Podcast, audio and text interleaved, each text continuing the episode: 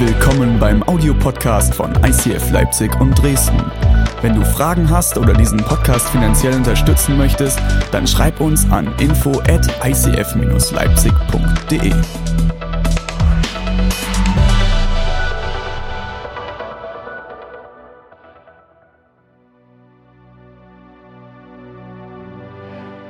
Vielen Dank, René, für die Laudatio. Ähm, fast schon wie beim Oscar. Ja? ähm, und ich bin echt jetzt viel motivierter. Jetzt steht David bester Mann. Also ist, ist der krasse. Mal gucken, was noch so während der Predigt alles kommt. Äh.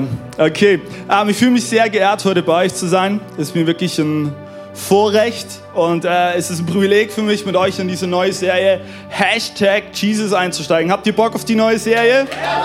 Yes! Und ich hoffe, ich hoffe wirklich, dass du hohe Erwartungen an die Serie hast, weil ich persönlich habe sie und es ist eine Serie, die, wenn du dich darauf einlässt, die dich verändern wird. Ja, und es ist gut, Veränderung ist gut. Ähm, es ist nicht gut, wenn wir stillstehen und auch in unserer Beziehung zu Jesus geht es immer wieder darum, nächste Schritte zu tun und genau dafür ist die Möglichkeit da. Und wenn du Jesus überhaupt nicht kennst, dann ist es noch eine bessere Chance für dich, weil du darfst realisieren, dass Jesus real ist, ja, dass er erlebbar ist, auch heute, ja, und dass er hier mitten unter uns ist. Und das ist gut, oder? Yes. Okay, bevor wir einsteigen, möchte ich ganz kurz Danke sagen. Das will ich ganz bewusst machen. Ich will René und Deborah Danke sagen. Deborah ist da, René, keine Ahnung, wo ist, der läuft gerade weg. Ist okay.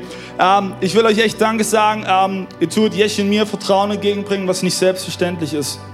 Und das meine ich von ganzem Herzen. Ihr macht einen Hammerjob, ihr seid mega Pastoren und ihr hier dürft euch echt glücklich schätzen. Ihr seid gesegnet, dass ihr so Hammer Pastoren habt. Und lasst uns mal einen fetten Applaus geben, ja?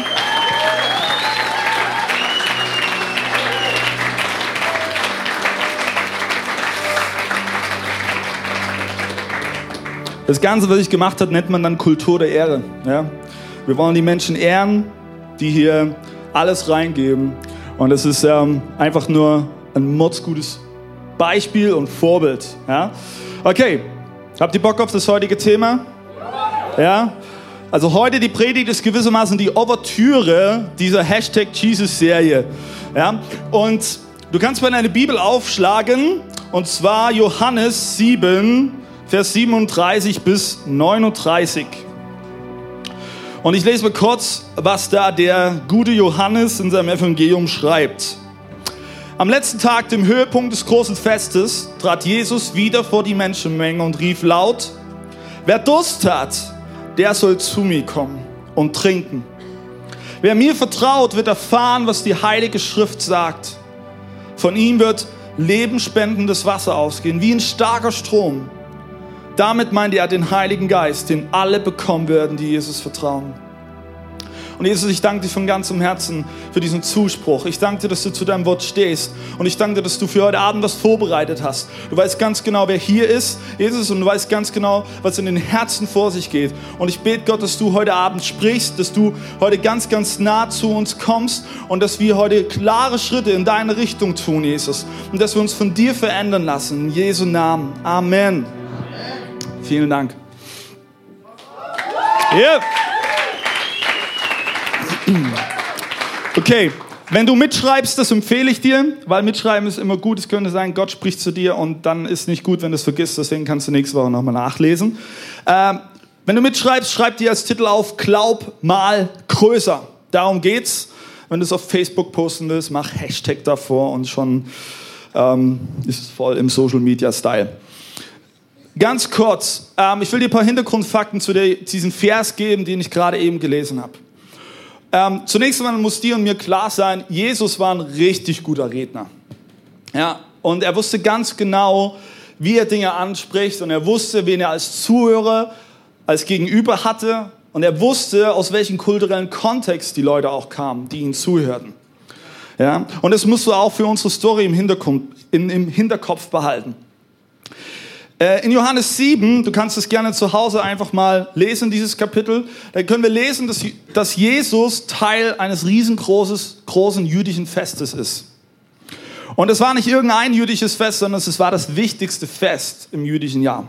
Darauf haben alle hingefiebert, da wollten alle hin. Und es heißt das Laubhüttenfest. Cooler Name, oder? Das Laubhüttenfest. Kannst du mal zu Hause veranstalten und machst, schreibst eine Einladung, ich lade dich ein zu meinem Laubhüttenfest. Mal gucken, wie viele Leute kommen. Ähm, für die Juden damals war das das absolute Highlight. Und äh, aus der ganzen damaligen Welt sind die Juden nach Jerusalem gekommen und dort sieben Tage lang ja, das ist so die Standardfeierzeit von Juden, sieben Tage lang, ist auch bei Hochzeiten so. Die wissen, wie man feiert. Und die haben sieben Tage lang im Tempel gefeiert. Und weißt du, was ihre Motivation war? Ihre Motivation war, wir wollen uns an die Gnade Gottes erinnern. Und das finde ich Hammer. Das ist eine Motivation für eine Party, wo ich mir denke, da gehe ich gerne hin. Ja, nicht so wie manche Partys heutzutage, wo du so denkst, naja, ist die Motivation nicht der Hit dahinter. Und der letzte Tag dieses Laubhüttenfests, das war immer der immer das Highlight. Dort wollten alle Juden dabei sein. Das wollte keiner verpassen, weil jeder wusste, hey, Tag zwei und drei kannst du vielleicht verpassen, aber den letzten Tag, da musst du am Start sein. Und ich will dir kurz erzählen, was da passierte. Du musst dir vorstellen, die Priester aus dem Tempel in Jerusalem, die haben sich alle aufgemacht und sind mit dem ganzen festlichen Volk sind sie zum Teich äh, von Siloa gelaufen. Das war so eine Art Wasserreservoir in Jerusalem. Und dort nahm einer der Priester einen goldenen Krug und schöpfte aus diesem Teich diesen Krug voll mit Wasser. Dann sind sie wieder zurückgelaufen. Ja? Die Priester fuhren ran mit dem goldenen Krug, ja? Wie bei König der Löwen, wo er sein Baby so hochhält. Ne? Und dann sind sie gelaufen und das Volk hinterher. Und dann haben die Priester jedes Mal diesen Vers aus Jesaja 12, Vers 3 laut ausgerufen. Und da heißt es, ihr werdet mit Freuden Wasser schöpfen aus der Quelle des Heils. Und jedes Mal, wenn, die, wenn, wenn dieser Festumzug diesen Vers gehört hat, sind die ausgeflippt. Die haben das gefeiert. Die haben das, die haben das proklamiert, haben gesagt, ja, das ist eine Zusage, die Gott für mein Leben hat. Und übrigens, das heißt, dass die Rabbis damals wohl gesagt haben, wer das Laubhüttenfest nicht kennt, der weiß nicht, was Freude ist. Dass du eine ungefähre Vorstellung hast, wie hammer dieses Fest war. Und jetzt stell dir Folgendes vor. Die Priester kommen dann irgendwann in den Tempel an, ja, und dann passiert Folgendes. Dieser eine Priester, der diesen vollen Krug hat mit Wasser, nimmt ihn und schüttet ihn einfach aus auf den Boden. Auf den trockenen Erdboden. Das war das Highlight. Krass, oder? Voll cool. Ja, es ist Wahnsinn. Wir heute denken so, wie langweilig, ja, wie unspektakulär. Für die Juden damals war das alles andere als unspektakulär. Das war außergewöhnlich. Weil du musst wissen, Israeliten, die waren Wüstenbewohner. Und in der Wüste, hey, da ist sehr, sehr heiß, da ist trocken, da gibt es nicht viel Wasser. Ne? Und Wasser ist sehr kostbar. Und du gehst mit Wasser nicht verschwenderisch um, weil keiner ist so blöd, weil du weißt, du brauchst Wasser zum Überleben. Und weißt du, hinter diesem Festtag, ist eine Hammer-Symbolik. In dem Moment, als dieser Priester diesen Krug ausschüttet auf diesen trockenen Erdboden und das Wasser versickert, proklamiert dieses Volk die überfließende Versorgung von Gott. Das ist die Symbolik dahinter. Und es ist zugleich ein Ausdruck der Hoffnung auf den Messias, der ihnen die Quellen des Heils öffnen wird. Wow. sondern versucht dir mal vorzustellen, in dem Moment, als dieser Priester dieses Wasser auskippt, ergreift Jesus das Wort. Und ich habe dir schon gesagt, Jesus ist ein guter Redner. Und er greift das Wort und er, er ruft laut aus, wenn du Durst hast, dann komm zu mir. Ich gebe dir zu trinken. Wenn du mir vertraust, wirst du erfahren, was die Bibel sagt. Von dir wird lebensspendendes Wasser ausgehen wie ein starker Strom. Ich hätte gerne mal in das Gesicht dieser Zuhörer geschaut. Wahrscheinlich sind die Kinnladen alle nach unten gegangen und haben alle nur gedacht, what? Krass. Jesus sagt, wer Durst hat, der soll zu mir kommen und trinken. Wir heute können die Aussage nicht sofort verstehen, weil wir leben nicht in der Wüste. Wir haben auch keine Ahnung, was es heißt, unter Wassermangel zu leben. Ich habe mir vor ein anderthalb Jahren oder so habe ich mir einen lange sehnenden Traum erfüllt. Ich habe mir so ein, so ein äh, Side-by-Side-Küchern geholt, wie die Amis immer haben. Ich kann mir immer gefiltertes Wasser rauslassen und Eiswürfel. Das ist, das ist Luxus, ja. Wir, aber wir haben keine Ahnung, was es heißt, Wassermangel zu haben. Und auch unsere Temperaturen, die kannst du nicht mit Israel vergleichen. Israel ist ziemlich heiß. Wenn dir bei uns im Sommer du schon bei 30 Grad die Krise kriegst, geh nicht nach Israel. Lohnt sich nicht für dich. Ja? Geh lieber nach Lappland oder so. Da kannst du ein paar Rentiere streicheln. Ja. Vielleicht kannst du auch, wenn es dir gefällt, machst du eine Rentierfarm auf. Ja. Ja. Wie wär's euch? der Elchi-Farm. Das ist der Hit. Ja, der Elchi-Farm. Also, das ist dann Zweigstelle ICF Dresden, Elchi-Farm im Lappland in Schweden. Hammer. Ähm, für die Zuhörer damals von Jesus war die Bedeutung von, von Wasser eine ganz andere wie für uns heute. Aber du musst doch verstehen, Jesus meint hier, also diesen Durst anspricht, nicht diesen buchstäblichen Durst nach Wasser, den du vielleicht hast, wenn du eine Stunde lang joggen warst, du kommst nach Hause und du denkst so, Wasser, ja, weil dir die Zunge am Gaumen klebt. Sondern Jesus benutzt das Ganze als ein Bild. Und das, das mag ich an Jesus. Er hat eine total bildliche Sprache, damit wir es verstehen können. Und Jesus nutzt das als ein Bild, um einen Durst in uns Menschen anzusprechen, den nicht nur die, die Juden damals vor zwei, über 2000 Jahren kannten, sondern den auch du heute kennst. Und das ist ein Durst nach Leben. Das ist ein Durst nach Erfüllung. Das ist ein Durst nach Frieden. Nach einer Unbeschwertheit. Und weißt du, ganz egal, wo du herkommst, ob du Jesus nachfolgst oder nicht, ganz egal, wie du aussiehst, was deine Hobbys sind, ist vollkommen egal. Aber in uns allen ist eine ungestillte Sehnsucht in der Tiefe unserer Seele. Nicht eine ungestuhlte Sehnsucht, sondern eine ungestillte. Ja. Die sind uns allen drin. Und lass mich dich befragen, kennst du die Momente in deinem Leben, wo du dich manchmal fragst, hey, was zum Geier mache ich hier? Vielleicht fährst du gerade nach einem anstrengenden Arbeitstag nach Hause, du hast statt grüne Welle, immer wieder rote Welle, du wartest an der Ampel, dich nervt alles und du schaust in den Rückspiegel, schaust dich an und du denkst so, was zum Geier mache ich hier? Oder 100 Pro kennst du den Moment, du legst dich abends ins Bett, du willst schlafen, ja, und dann fängt das Gehirn an zu rattern. Kennst du das? Ja? Und 100 Gedanken schießen dir durch den Kopf. Und du willst eigentlich pennen, aber es geht nicht. Und du versuchst auch Schäfchen zu zählen und wenn es mit den Schäfchen nicht klappt, dann halt Kühe, was weiß ich. Und du kommst aber nicht zur Ruhe, weil du die ganze Zeit dieses Gefühl hast, du verpasst etwas.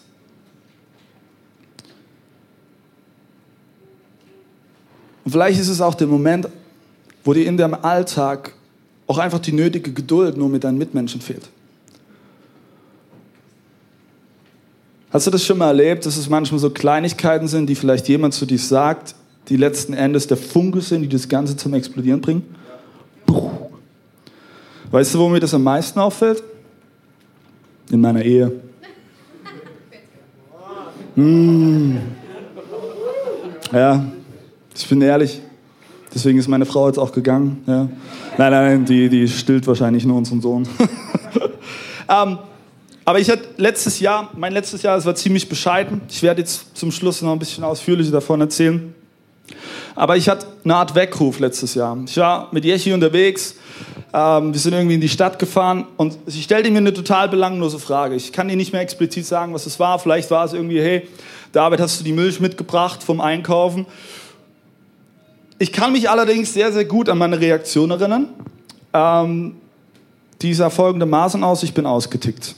Ich habe sie übelst angeschnauzt, angeflaumt, obwohl es gar keinen Grund dafür gab. Und ganz ehrlich, das sind Momente, wo du an deinem eigenen Verhalten merkst, du schöpfst, schöpfst nicht aus dem Vollen. Du bist an einem Punkt innerlich, wo du merkst, hey, du bist gerade nicht an der Quelle des Lebens, sondern du läufst gerade dran vorbei. Und in dir drin ist ein Durst, ein Durst danach, eine Erfüllung zu haben. Und das Ganze ist ein bisschen wie, wie bei einem Hamster. Hast du schon mal einen Hamster beobachtet, der am Hamsterrad rennt? Ey, der kleine Kerl, der kann den echt leid tun. Der rackert sich ab die ganze Zeit. Der rennt und rennt und rennt und rennt, aber der kommt kein Zentimeter vorwärts. Und in deinem meinem Leben kann es manchmal genauso sein. Du bist die ganze Zeit am Acker und vielleicht ist dein Terminkalender bis zum Rand gefüllt. Und die Leute halten dich alle für einen Macher, aber das Problem ist, Dein Terminkalender ist gefüllt, aber dein Leben ist nicht erfüllt. Und, und das, das ist es. Weißt du, Du kannst die ganze Zeit rennen, wie dieser Hamster, aber trotzdem wird dieser Moment kommen, wo du einfach nur durstig bist. Und du bist durstig, einfach mal zu Hause anzukommen. Nicht ständig rennen zu müssen. Und du bist durstig nach irgendwo Momenten, wo du dich einfach mal fallen lassen kannst, wo du entspannen kannst. Wir starten heute in diese neue Serie und ich freue mich mega. Aber wenn du heute Abend hier bist und du hast die Erwartung, ja, nächsten Sonntag kommen ein paar süße christliche Predigten und ich schreibe mir so ein paar nette Ermutigungssätze auf und dann gehe ich nach Hause und am Montag habe ich es schon wieder vergessen, dann ist das die falsche Erwartung. Das Ganze ist vielmehr eine Kampagne und es ist eine Kampagne, die dich und mich mitnehmen will auf eine lebensverändernde Reise. Ja, richtig gehört, es geht um Veränderung. Es geht um Veränderung. Und es geht darum, diesen Aufruf von Jesus zu folgen. Und vielleicht sagen jetzt die Kritiker unter uns, hey, müsst ihr euch immer was Neues einfallen lassen? Ja. Aber ganz ehrlich, die Idee dahinter ist voll uralt. Das macht die christliche Kirche schon seit Jahrhunderten, nennt man Fastenzeit. Diese 40 Tage vor Ostern werden ganz bewusst genutzt, um sich neu auf Jesus auszurichten. Und das wollen wir tun. Und Jesus lädt zu einem Leben ein, in Beziehung mit dem Schöpfer des Lebens höchstpersönlich. Wir glauben nicht an den Gott, der, der meilenweit entfernt ist, der irgendwo auf einem Thron sitzt im Himmel, so ein Rauschebart, ja, und nie Zeit für dich hat. Ich sage einmal, vor Gottes Tür steht keine Sekretärin, die dich abwimmelt und sagt, ja, kommst du mal in fünf Monaten wieder, dann habe ich einen Termin für sie. Es gibt's nicht. Gott liebt nichts mehr, als wenn wir uns aufmachen. Das heißt, wir müssen manchmal erstmal aufstehen und uns aufrappeln. Ja? Und uns aufmachen zu ihm und sagen, hey Gott, hier bin ich. Ich habe eigentlich nichts zu geben. Ich bin gerade innerlich gebrochen. Aber ich habe einen Durst in mir, einen Durst nach einem Leben, von dem du sprichst. Und als Jesus diesen Aufruf startet, an diesem Laubhüttenfest, lädt er genau dazu ein. Und wir wollen in den nächsten fünf Wochen das ganz praktisch werden lassen.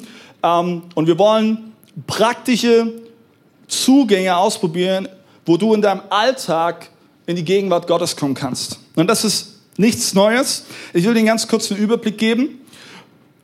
Nächste Woche geht es darum, wir wollen über Buße und Umkehr sprechen.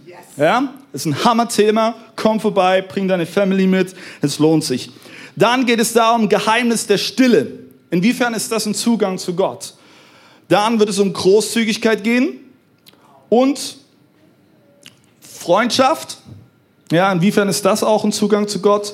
Und das letzte Thema ist Furchtlosigkeit. Ja. ja. Das wird richtig gut.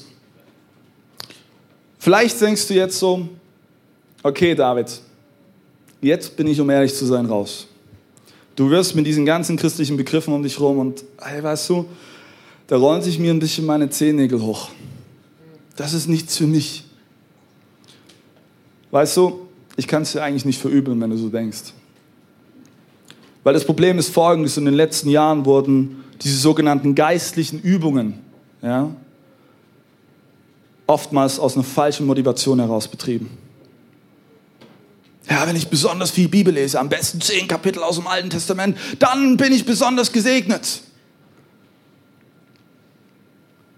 Ich hatte früher so von Teens Mac, ja, so einen Bibelleseplan von Teens Mac. Das ist die Bravo für Christen. Ja.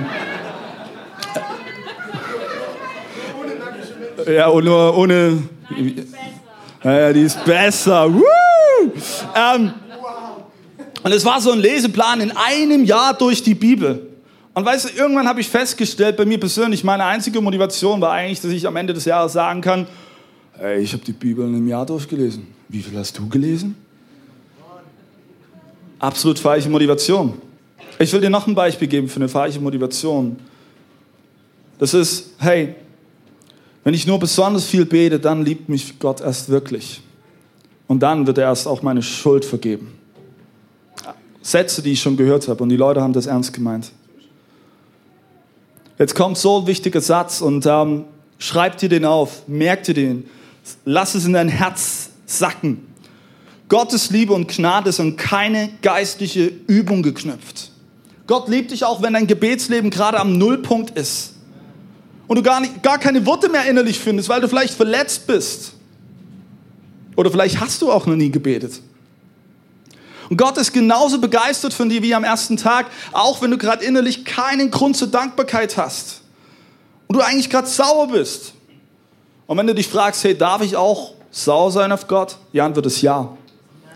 Und manchmal wünscht es sich Gott sogar, dass wir einfach mal unser Herz ausschütten und ehrlich vor ihm wären.